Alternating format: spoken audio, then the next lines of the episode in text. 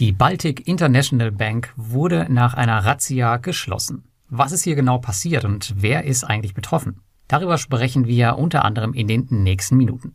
Daneben gibt es noch ein paar Gedanken zur Plattform Monsera, weitere Rückzahlung von Peerberry, die Click-Cash-Lösung auf Income Marketplace und eine mögliche Kooperation zwischen Crowdestor und Debitum Network. Ja, richtig gehört.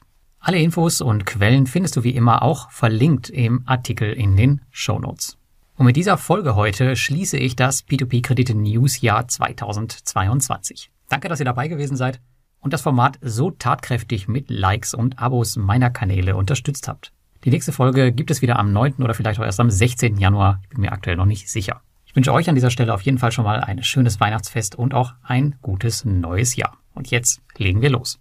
Ja, kurz vor Jahresende hätte es noch einmal ganz dicke kommen können für einige P2P-Investoren. Denn die Baltic International Bank, abgekürzt BIB, wurde vom lettischen Regulator FCMC aufgrund eines wahrscheinlich bevorstehenden Ausfalls zwangsweise geschlossen, bevor es zum sogenannten Bankrun kommt. Die Baltic International Bank wies gravierende interne Governance-Mängel auf, unter anderem im Bereich der Verhinderung von Geldwäsche und Terrorismusfinanzierung. Die BIB war die zehntgrößte Bank in Lettland mit ca. 1500 Kunden, wovon aber ca. die Hälfte Geschäftskunden waren.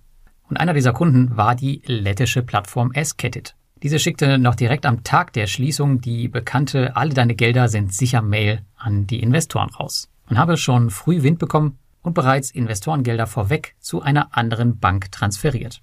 Die restlichen Beträge seien innerhalb des Garantierahmens, also 100.000 Euro pro Kunde und somit sicher. Zu beachten ist hierbei auch, dass es sich nur um die nicht investierten Gelder handelt, also das Geld, was wirklich in Krediten investiert ist, das liegt natürlich auch nicht mehr auf dem Bankkonto.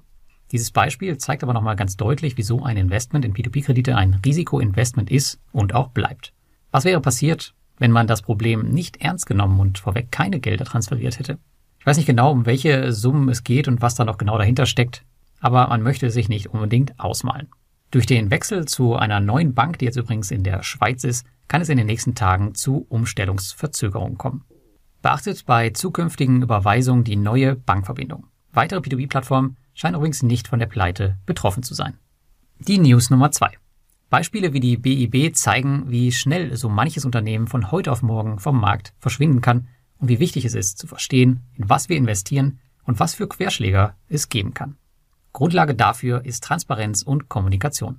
Auch ich agiere hier immer vorsichtiger, je größer mein Investment bei einer P2P-Plattform ist und reagiere mehr und mehr auch allergisch auf Dinge, die ich einfach nicht verstehe. So sind bei Monsera beispielsweise ohne eine Ankündigung auf einmal die Immobiliendarlehen von der Plattform verschwunden, inklusive aller Einstellungen dazu. Lediglich auf dem Dashboard haben sie vergessen, eine Filterung, nämlich die nach Projekten herauszunehmen, die natürlich jetzt nicht mehr funktioniert. Aber das ist schon wirklich eine strange Nummer. Es gab keine Info vom Unternehmen, keine Möglichkeit zu filtern, ob man selbst solche mit dem Portfolio Manager vielleicht erwischt hat. Irgendwie das Ganze einen Nachgeschmack, der mir nicht gefällt. Ich mag Monsera eigentlich wirklich gerne. Die monatelange Funkstille und Dinge wie diese zeigen mir jedoch mal wieder, dass ich nicht mehr als Kleinbeträge auf einer solchen Plattform investieren möchte. Aktuell überlege ich die Plattform im neuen Jahr aufgrund dieser Maßnahme von ihrer Seite komplett zu liquidieren, auch wenn ich nicht betroffen bin, und das Geld zu einer vertrauenswürdigeren Plattform zu übertragen. Ich würde gerne mal von dir wissen, ob du denkst, das ist eine Überreaktion. Schreib's mir doch mal in die Kommentare. Würde mich sehr interessieren. Aber zum Glück, und damit kommen wir zu unserer dritten News, gibt es auch B2B-Plattformen, auf die man sich noch immer verlassen kann und die bis heute ihr Wort in jeder Situation gehalten haben. So hat zuletzt Peerberry weitere 1,8 Millionen Euro unter der Gruppengarantie zurückgezahlt, um die Anleger für die kriegsbedingten Kredite aus Russland und der Ukraine zu entschädigen. Circa 58 Prozent aller Kredite sind damit bereits zurückgezahlt. Der Krieg läuft noch nicht einmal ein Jahr. Sollte das Tempo so weitergehen, werden wahrscheinlich alle oder fast alle ausstehenden Gelder 2023 zurückgezahlt werden können. Auch wenn mich das etwas mangelnde Angebot hin und wieder nervt und mich zu einem manuellen Eingreifen zwingt, so habe ich zuletzt weitere Gelder auf Peerberry überwiesen, die ich von anderen Plattformen abgezogen habe. 2023 gehe ich davon aus, dass Peerberry nach Bondora und Robocash meine zweit- bzw. drittgrößte Plattform werden wird. Mein Planwert für 2023 liegt aktuell bei circa 25.000 Euro. Die News Nummer 4. Bei Income Marketplace hingegen können wir uns aktuell noch nicht auf die angepriesenen Sicherheitstechniken verlassen. Der suspendierte Kreditgeber ClickCash scheint abseits dieser abgewickelt zu werden und erste Euros plätscherten in der letzten Woche auf die Investorenkonten. Man fand nun eine Einigung mit ClickCash, dass zweimonatliche Rückzahlungen aus Krediten an Income fließen, bis alle Ausstände abgezahlt sind. Dies soll wahrscheinlich im August 2023 abgeschlossen sein.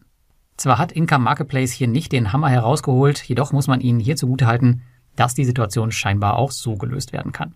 Dennoch hätte ich mir gewünscht, dass man hier mit dem Fall etwas anders umgeht und den Marktvorteil auch ausspielt. So aber bleibt beim nächsten Ausfall wieder das ungute Gefühl, dass sie irgendwie nicht das können, was sie eingangs versprochen haben. Die News Nummer 5. In der letzten Woche gab es eine erschreckende Mail für alle Debitum Network Investoren. Die Crowdfunding-Plattform Crowdestor schickte eine Promotion-Mail an ihre Investoren, in der man von einer Kooperation mit Debitum Network sprach. Daraufhin bekam ich einige Nachrichten von zu Recht verunsicherten Investoren, die Crowdestor nicht wirklich als eine seriöse Plattform ansehen. Aufgrund der Mail und der Links darin hatte ich aber direkt den Verdacht, dass es sich um keine wirkliche Kooperation auf operativer Ebene handelt. Zur Sicherheit habe ich aber nochmal für euch nachgefragt und tatsächlich, es besteht keinerlei Projektkooperation. Debitum Network versucht mit einer Cross-Promotion-Strategie lediglich neue Investoren anzuziehen, die in ähnliche Projekte investieren, also beispielsweise Geschäftsdarlehen. Man räumt aber auch direkt ein, dass es wohl nicht der weiseste Schritt war, hierfür ausgerechnet Crowdestor zu nutzen. Also klare Entwarnung für alle besorgten Debitum Network Investoren. Ihr könnt euch wieder hinlegen.